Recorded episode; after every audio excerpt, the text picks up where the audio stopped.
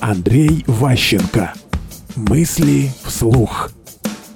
Мастера горячей картошки. Вот представьте себе такую метафору, что вот есть стол, а на столе стоят такие картошки горячие, костер с картошками.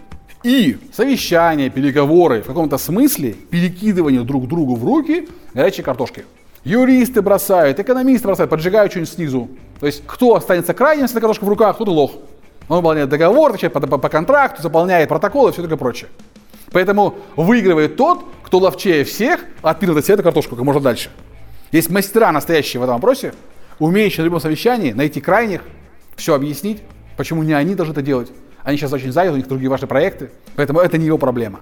Есть куча людей, умеющих проблематизировать на совещании, максимально поджигать картошку, бросать как можно дальше от себя. Прийти на совещание и говорить, все, мы все умираем, там вот НДС у нас издается, полная жопа. Кто виноват? Вот они, они и они. Мысли вслух.